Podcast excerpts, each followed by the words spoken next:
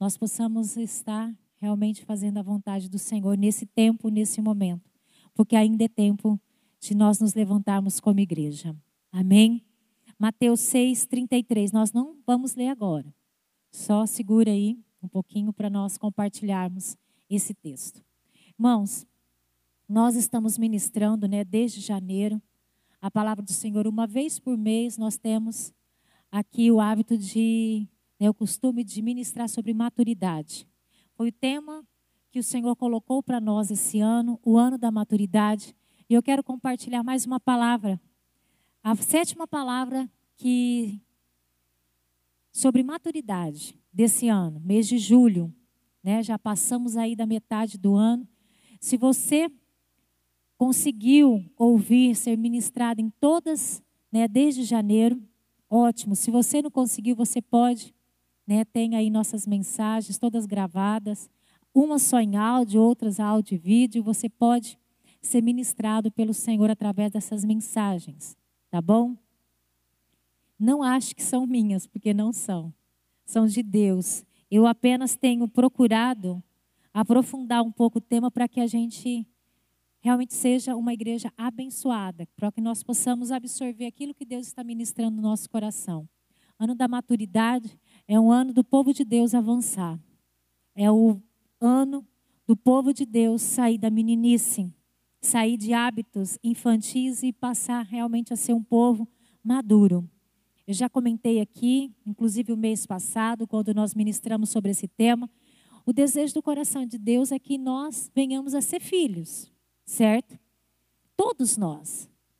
E isso só é possível quando nós aceitamos Jesus como nosso Salvador. Nós deixamos apenas de ser criatura e nós passamos, conforme a Bíblia nos diz, a palavra do Senhor nos revela, nós deixamos de ser criatura e passamos a ser filhos. Esse é o primeiro desejo do coração de Deus, que cada um, cada pessoa, ela venha realmente a ser um filho, e não somente filho, mas um filho de Deus. O desejo que o Senhor está dizendo para você, que Ele quer você, quer a mim como filho. Você é filho de Deus, diga amém. Nossa, eu não senti firmeza nisso, não, hein? Amém? Você é filho de Deus. Ou seja, você foi regenerado, gerado de novo pela morte de Jesus na cruz. Isso que nós vamos fazer aqui hoje é dizer: Eu sou filho de Deus. A Santa Ceia quer dizer: Eu fui regenerado. Jesus morreu na cruz por mim para que hoje eu tenha vida e tenha vida em abundância. Amém? Então, nós, o primeiro desejo do coração de Deus é esse: que eu, você, seus familiares, as pessoas que você ama, eles se tornem filhos de Deus. E o segundo desejo do coração de Deus, eu quero compartilhar um pouco sobre isso hoje. Muitos de nós achamos e nós nos tornamos filhos de Deus, nós viemos para uma determinada igreja, participamos ali, fomos batizados, aceitamos Jesus como Salvador e o segundo desejo do coração de Deus é muitas vezes interpretado de forma errada. E eu queria esclarecer um pouco sobre isso. Amém? Então, fique conectado. O segundo maior desejo de Deus é que você tenha maturidade. É que você cresça e não fique na condição de menino. Muitas pessoas chegam na igreja achando que o desejo do coração de Deus para nós agora é nos tornar rico. Eu vou para a igreja porque Deus é o Deus do ouro, da prata, ele, ele tem, e ele tem mesmo. Só que não é o desejo do coração de Deus nos tornar rico. É pecado isso? De forma alguma. De forma alguma. Não é pecado ser rico. Não é pecado ter posses. Não é pecado. Não é pecado. Porém, não é o segundo desejo do coração de Deus para nós. O desejo do coração de Deus é que a igreja seja uma igreja madura. Aí eu quero ler o texto com vocês, que diz: Buscai primeiro o reino de Deus e a sua justiça, e as demais coisas vos serão acrescentadas. Ou seja, para buscar primeiro o reino de Deus e a justiça de Deus, você tem que ser um cristão maduro. Você não pode mais ser criança. Criança não busca justiça, criança não busca reino, criança quer brincar. Criança quer se divertir. Criança não está nem aí. Eles vê o circo pegando fogo e pega a mangueirinha, um copinho d'água e joga. Não sabe. Mas quando nós somos cristãos maduros, aí sim as demais coisas nos serão acrescentadas. Riqueza, bênçãos, prosperidade virão abundantemente sobre as nossas vidas.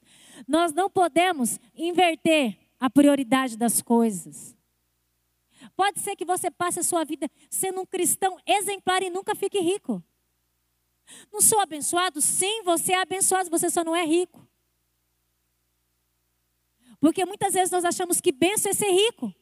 É ter muito dinheiro. Não, irmãos. Bênção é viver com pouco, mas não te faltando nada. Vendo a Deus agir até quando? O azeite e a farinha faltar. Vendo Deus agir quando não tem. Eu não sei se você já passou por isso, mas eu já. Várias vezes. Vendo Deus agir nas pequenas coisas. Esse é o desejo do coração de Deus para a igreja. Que nós venhamos a ser uma, uma igreja de cristãos que saíram da meninice e passaram a ser cristãos maduros, filhos maduros. Eu, hoje de manhã, ministrando essa palavra, eu coloquei um exemplo para ficar bem claro a respeito disso. Quando eu sou mãe, se você é pai, se você é mãe, você vai entender perfeitamente o que eu estou dizendo. Ou se você está grávida, ou você está grávido, você vai entender esse exemplo. Quando você está gerando um bebê, ou quando você já tem um bebê, você não quer apenas aquele bebê. Que lindo meu bebezinho. Ele vai ficar bebezinho, vou cuidar desse bebezinho pro resto da minha vida. Que lindinho, ele sempre vai ter essa carinha rechuchuda, sempre vai ser esse gordinho que a mamãe carrega para lá e para cá. Ai, ou quando você está grávida, nossa, que lindinho.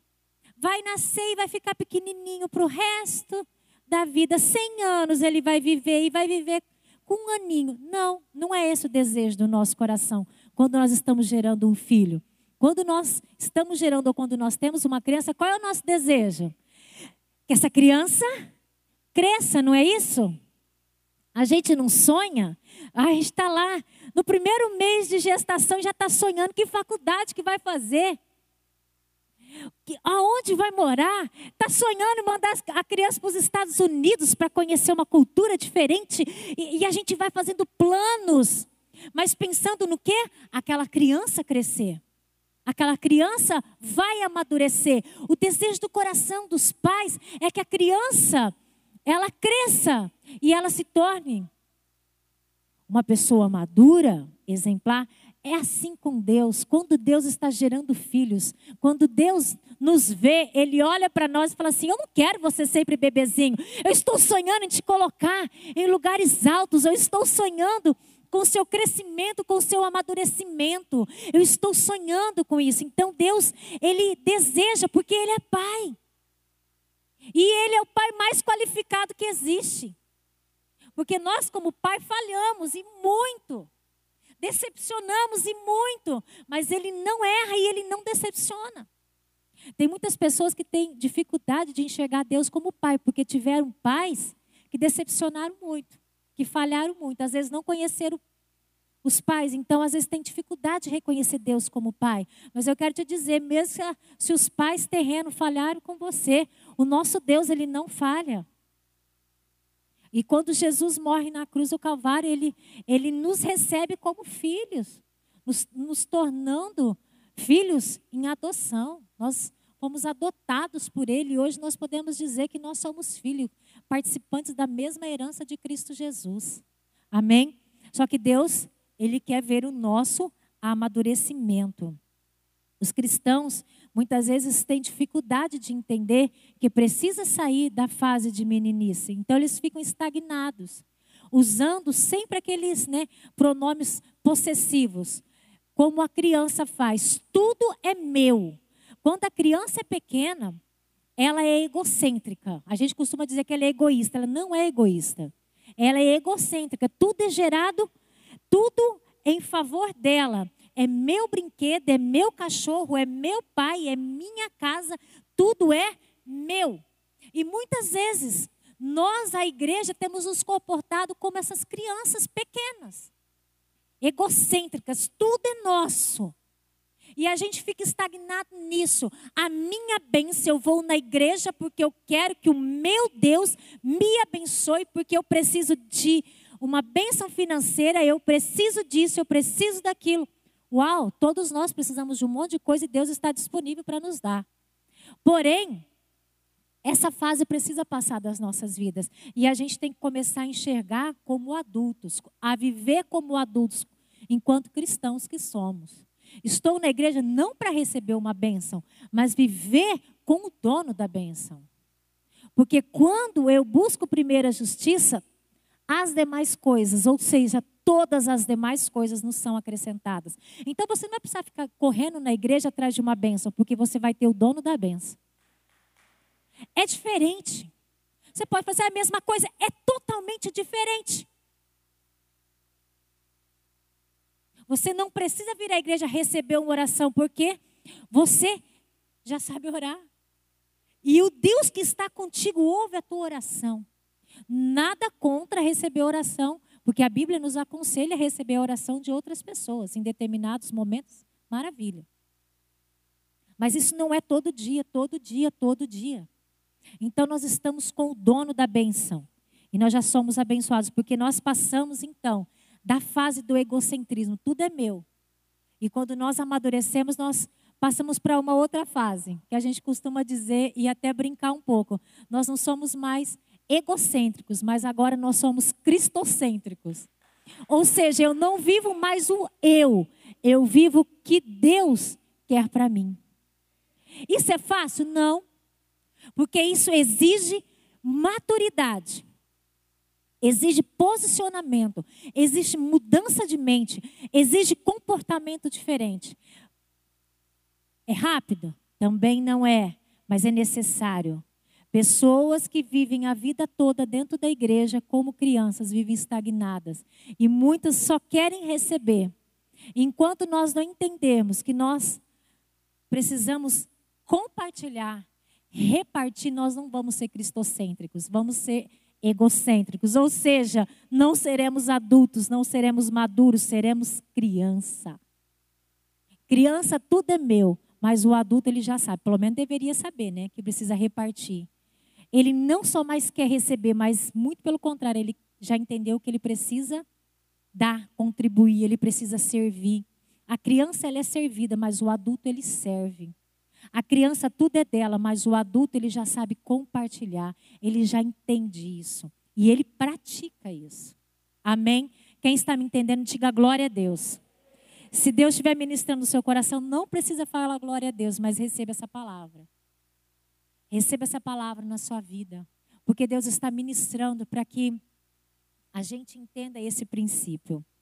Muitos é, infelizmente, não consegue entender isso, mas Deus vai quebrando esses paradigmas na nossa cabeça, essa, esses bloqueios, e nós vamos criar, nós vamos prosseguir esse caminho da maturidade. É, o povo de Israel, o texto de Êxodo 23 nos conta, e no versículo 29 e 30, não precisa colocar no telão, não.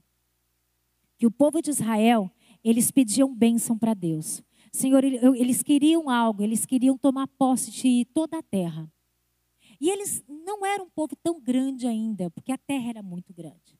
E Deus falou para eles assim: Olha, não vou dar essa terra para vocês. Hã? Mas era o povo de Deus. Deus estava negando uma bênção para eles. Não vou dar porque vocês não têm gente suficiente para cuidar de tudo isso. Vocês não têm condições.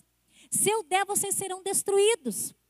E naquele momento, o povo entende o que então? Que Deus daria a bênção, mas eles teriam que crescer para receber a bênção.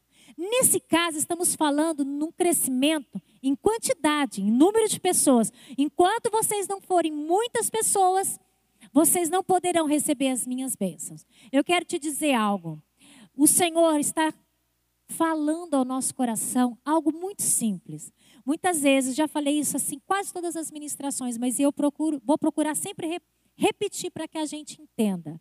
Muitas vezes, você ainda não recebeu aquilo que você tanto busca, aquilo que você tanto quer, aquilo que é bom, não é ruim.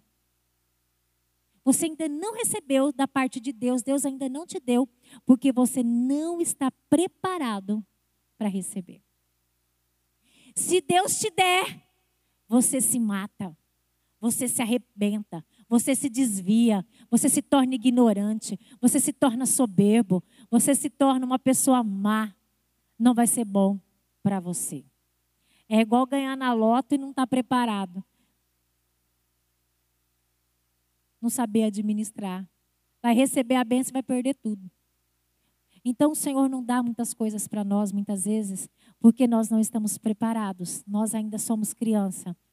É, coisas boas na mão de pessoas não preparadas se tornam mortais. O exemplo do remédio administrado por uma criança. Dá um remedinho doce, mas bem forte na mão de uma criança. O que, ela vai fazer? O Jonathan estava com oito anos de idade, eu estava num culto de mulheres na igreja. O pastor me liga e fala assim: Ó, oh, o Jonathan bebeu aquele vidrinho rosa. Falei: Que tanto ele bebeu? Tudo. Larguei o culto, larguei as mulheres, larguei todo mundo sum. Você lembra disso, Gil, ou não? Acho que você estava lá no culto. Misericórdia, Jesus. O vidrinho rosa era só um antibiótico, irmãos. Que desespero. E corre para o hospital. Mas o antibiótico não é uma coisa boa? Sim ou não? Não cura enfermidades? Às vezes salva vidas? Ué, e por que, que o menino não podia tomar? Porque ele não sabe administrar. Tinha uma dosagem. Era 5 ml, ele tomou 100. Só. Diferença, né? Quem já passou por isso sabe do que eu estou falando. Hoje de manhã eu contei a experiência que eu perdi uma, uma prima. Eu, se eu não me engano, ela estava com três aninhos de idade. Ela tomou uma cartela de anticoncepcional inteira da mãe. Catou na gaveta da mãe, clip, todas. 28, sei lá, ou é 30. Tudo. Gente, mas anticoncepcional não é bom? Não previne o nenê na hora errada? É ótimo. E se você não concorda com anticoncepcional, depois a gente briga no final do culto. Não é bom, mas foi administrado por alguém que não tinha maturidade. Levou à morte. Coisas boas na mão da pessoa errada, no tempo errado, pode levar à morte. Então Deus, Ele sabe muito bem o momento de nos dar. E se não te deu, não é porque ele não quer te dar, é porque você ainda não cresceu. Sabe o que Deus está falando para você? Filho, cresce logo. A cabeça está aqui guardada faz tanto tempo, está até mofando. O anjo está preparado para levar. e às vezes a gente não cresce, e a gente não tem capacidade, a gente não tem condições. Não é capacidade, não tem condições de administrar. E Deus está falando para nós. É seu, mas não posso te dar agora. O Senhor é um Deus que ele quer nos dar muitas bênçãos. Ele quer que você clame, não somente por bênçãos, mas para viver o tempo da bênção e viver a plenitude da bênção. E para isso nós precisamos estar maduros. A maturidade indica que algo está pronto.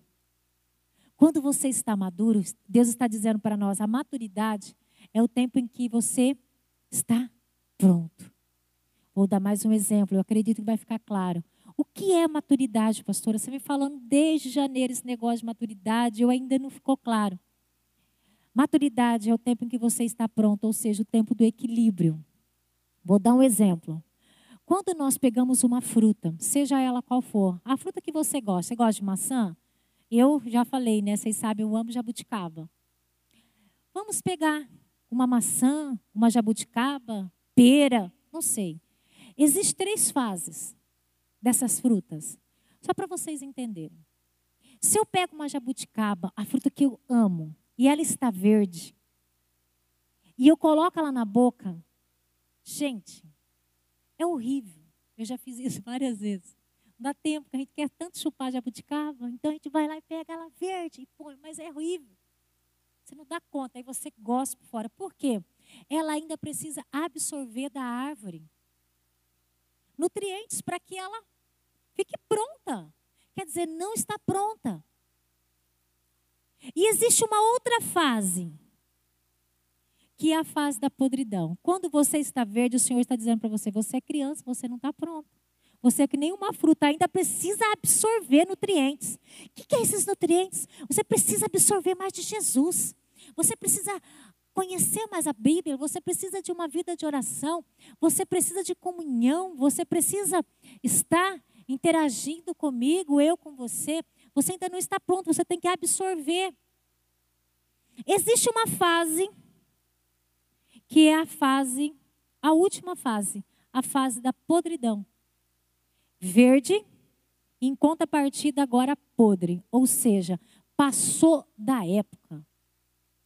Se uma jabuticaba, uma maçã verde é terrível se comer porque ela não está pronta para isso, agora eu queria que você chupasse uma jabuticaba. A hora que você morde, ele tem um bichinho. Ou ela está com aquele gosto podre. Gente, é pior do que a verde. É terrível. A hora que você põe na boca aquele gosto, penetra até no cérebro. Parece que você fica depois lembrando disso. Morde uma maçã, às vezes por fora ela está linda. Mas você morde por dentro, ela está podre, preta, bichada. Ou seja, a verde ela ainda precisa absorver. A podre ela já absorveu demais e não foi usada na fase certa.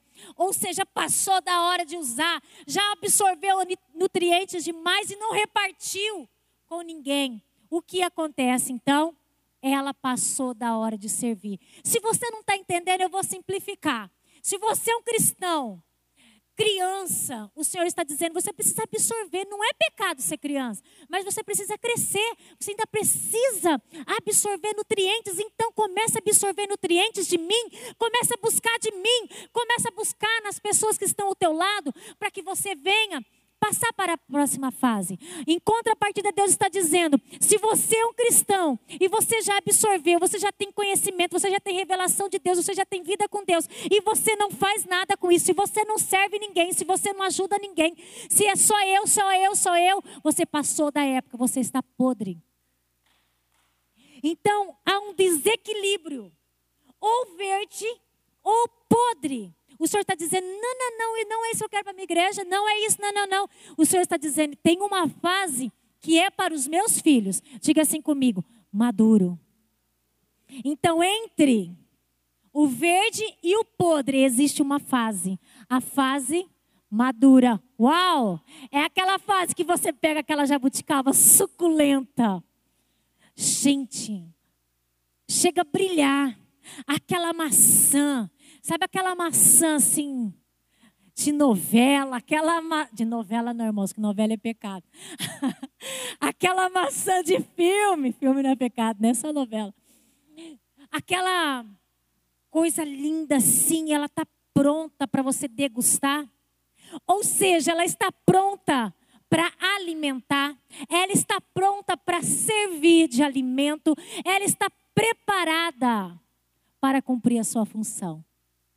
O Senhor está dizendo para nós: nem verde, nem podre, maduro. Maduro então significa estar pronto. É equilíbrio. Não está aqui, não está aqui, mas está em equilíbrio. É isso que o Senhor tem para mim e para você. Diga amém. Diga amém. Não, irmãos, pelo amor de Deus, sai desse comodismo e diga assim: Amém. Nossa, precisa ficar falando. Não, eu quero que você tenha convicção daquilo que você está vivendo e daquilo que Deus quer que você viva. O Senhor está te chamando para essa fase de equilíbrio. Essa palavra não é para mim somente, não é para líder, é para cada cristão que resolveu um dia aceitar Jesus como Salvador e se tornar filho.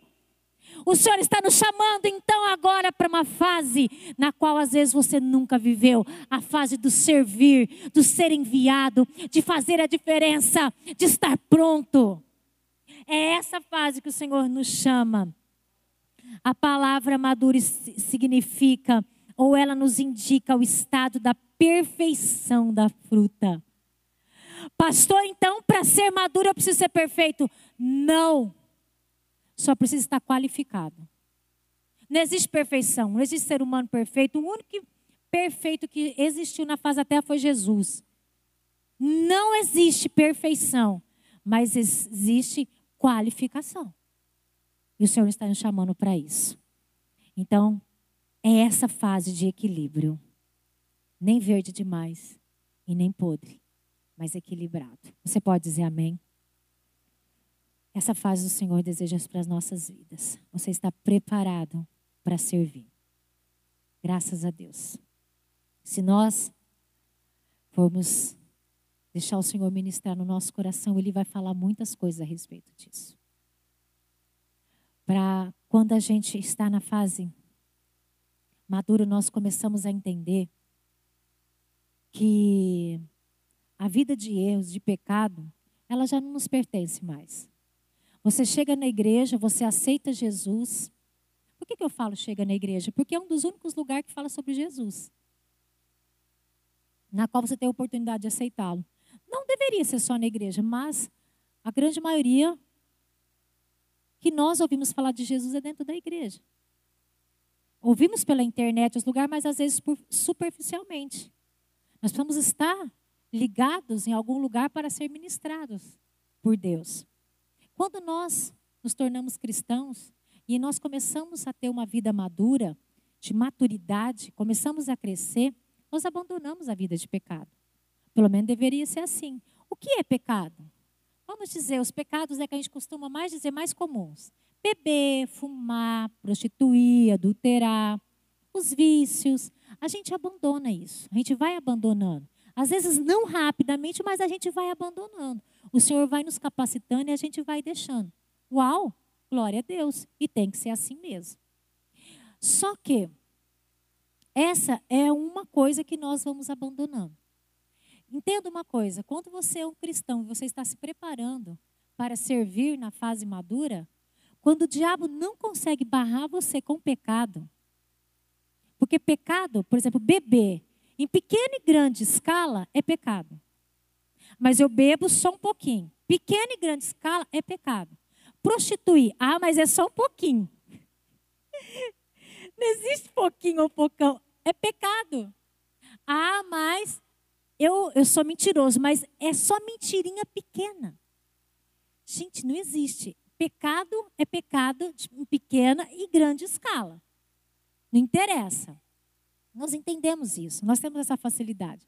Então, quando Satanás não consegue pegar mais você no pecado, pequenininho ou grandão, vamos brincar assim, porque não existe, ele vai partir, e você presta atenção nisso, ele vai partir para fazer você tropeçar nos exageros. Que isso? Vou ser bem claro e bem breve a respeito disso, para que você entenda. Se você não peca mais, aqueles pecados que você cometia, agora vem um, um novo banquete de Satanás para nós: os exageros. O que são os, os exageros? Vamos colocar exemplos para ficar bem claro. Assistir televisão é pecado? Não fale para mim que é, porque não é. A Bíblia não condena assistir televisão. Jogar videogame é pecado? Não é, não há condenação. É, Facebook, WhatsApp, internet. Pense no que você quiser. É pecado essas coisas? Não. A tecnologia não é pecado de forma alguma. Agora presta atenção. O que é pecado é o que nós fazemos com tudo isso. É aí que eu quero que você entenda. Os exageros. Assistir TV é pecado? Não. Mas passar o dia inteiro na frente da televisão é pecado. Porque você negligencia áreas importantes da sua vida. Por exemplo, pais. Essa geração está vivendo um problema muito grande. Pais que às vezes não deixam nem os filhos assistir televisão porque ele quer passar o dia na frente da televisão. Negligencia os filhos por conta do exagero da frente da televisão. Isso se torna um pecado. Assistir TV é pecado, irmãos? Diga comigo, não. Mas exagerar na televisão é pecado. Jogar videogame é pecado? Não é. Mas tem maridos que negligenciam a esposa porque fica o dia inteiro na frente do videogame ou a noite inteira. Isso se torna exageros, pecado. É, mães que ficam com o WhatsApp o dia inteiro, queima comida, não arruma a casa, não faz nada. Quando vai trabalhar é mandado embora porque fica o dia inteiro na frente do WhatsApp, Facebook, Instagram, sei lá o que mais que estão inventando aí. É pecado essas coisas? Não. Mas quando isso rouba a nossa vida familiar, quando isso rouba a nossa comunhão com Deus, quando isso se torna um exagero, é pecado. Se torna pecado. É aí que Satanás quer nos pegar. Muitas vezes nós não estamos entendendo que os exageros que são, que eram para ser contidos, não são, então se tornam pecados. E a gente começa a ter aquela ideia assim: não, mas assistir TV não é pecado. Por isso que eu fico, é melhor eu assistir televisão o dia inteiro que ir para o bar beber. Não tem melhor, irmãos, porque o pecado é o mesmo. Você não dá atenção para o seu filho, não dá atenção para sua esposa, não faz mais nada, não arreda o pé. Às vezes até come na frente da, da televisão para não perder nem um minuto. Isso se torna pecado. Então o Senhor vem dizendo para nós: quando Satanás não te pega nos pecados, ele te pega no exagero. Só que com os maduros ele não pega mais, porque nós já estamos espertos com isso. Diga amém. Em nome de Jesus, entenda isso. O Senhor está nos chamando para esse tempo, de observarmos esses detalhes, de observarmos esses detalhes. Vamos dizer outro exagero. Trabalhar é pecado? De forma alguma, né? Ai, como que tem gente que gostaria que eu falasse que é pecado, né? Para nunca mais ter que trabalhar. A pastora falou que é pecado, gente. Para, vamos parar. Não, não é pecado, não. Vai trabalhar, pelo amor de Deus. Só que trabalhar exageradamente se torna um pecado. Você não tem tempo para mais nada, fica tão fatigado, fica perturbado, fica possessivo por conta. Tem gente que tem três empregos. Como que consegue, pelo amor de Deus? Trabalho de manhã, à tarde e à noite. Você dorme quando? Você, na meia-noite às seis eu não faço nada. Então são coisas assim. É, eu vivi uma fase da minha vida que eu achava, eu não falava, mas a gente achava, vivemos uma vida pastoral tão louca, doida, que assim, tirar férias, o que, que é férias? Nem sabia o que, que era férias, descansar. Eu trabalhava de segunda a segunda, sete dias por semana, 30 dias no mês, 365 dias no ano, ano após ano, ano após ano. As minhas férias eram ir na minha sogra e voltar, ia de manhã e voltava à tarde, porque tinha que ministrar no culto e tinha que fazer. Ei!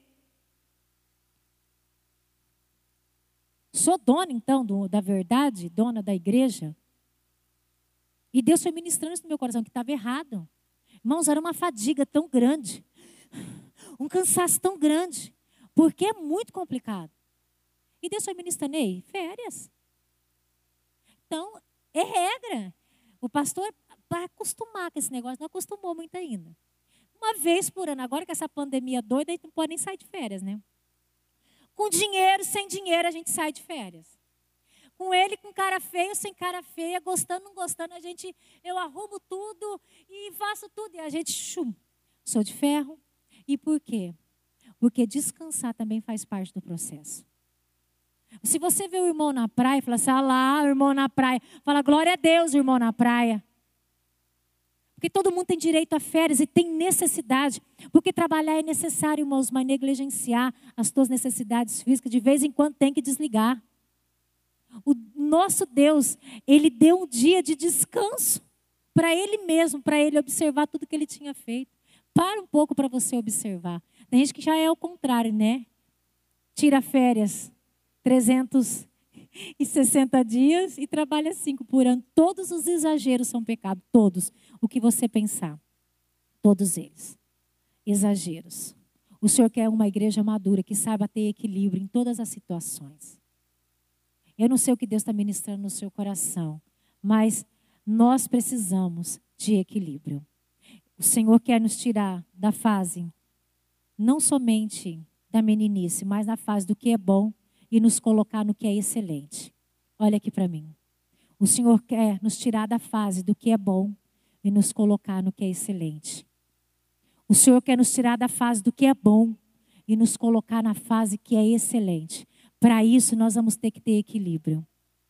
Muitas vezes, e vou encerrar com esse ponto, preste atenção: coisas boas, exageradas, se tornam pecado.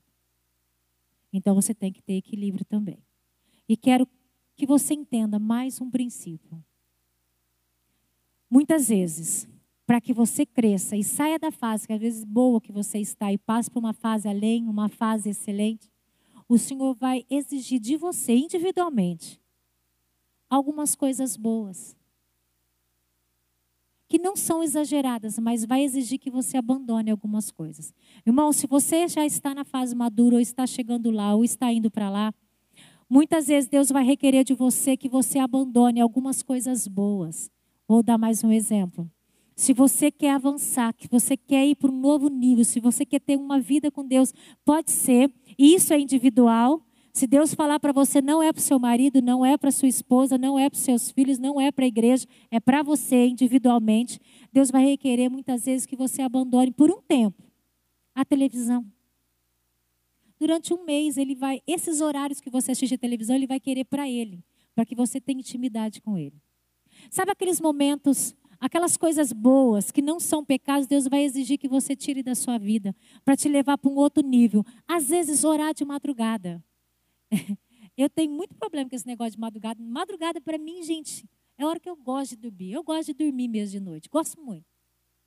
É, só que tem épocas que Deus exige que a gente levante três horas da manhã para orar, nem se for meia hora, uma hora, para sair daquele nível.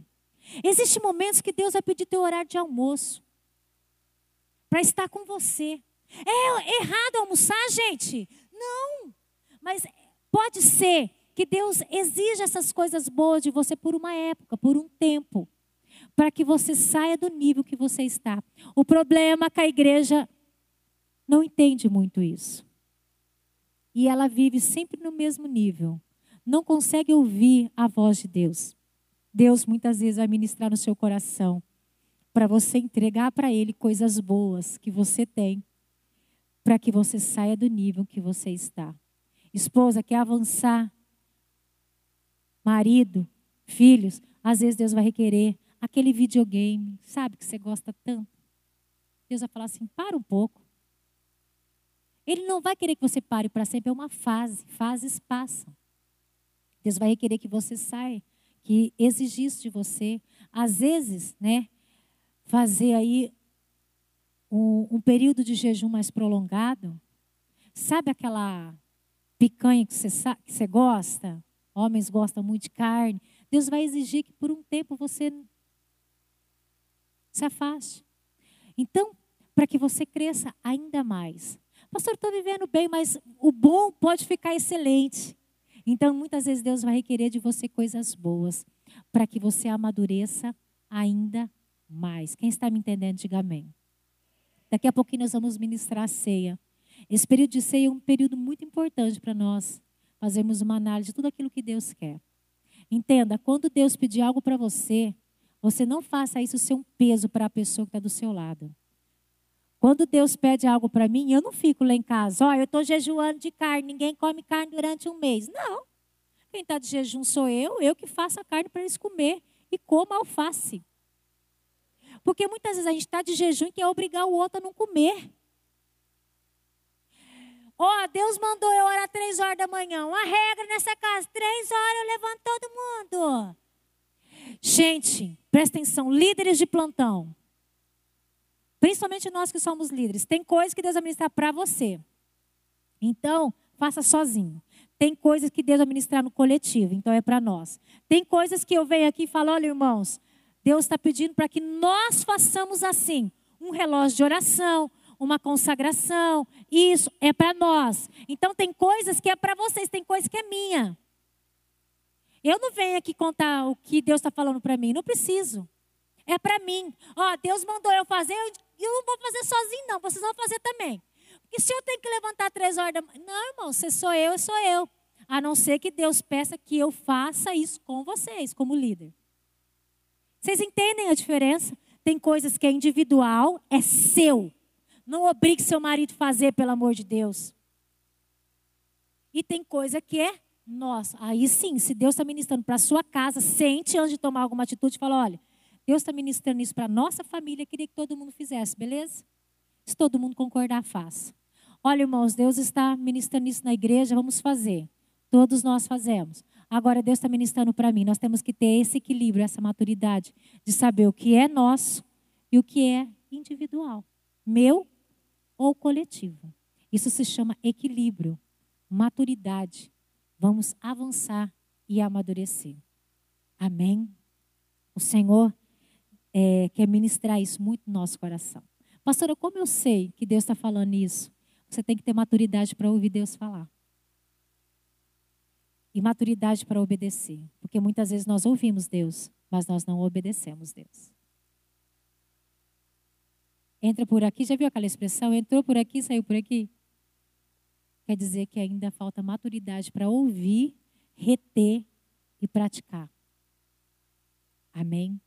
Queria que você fechasse seus olhos, sentado onde você está.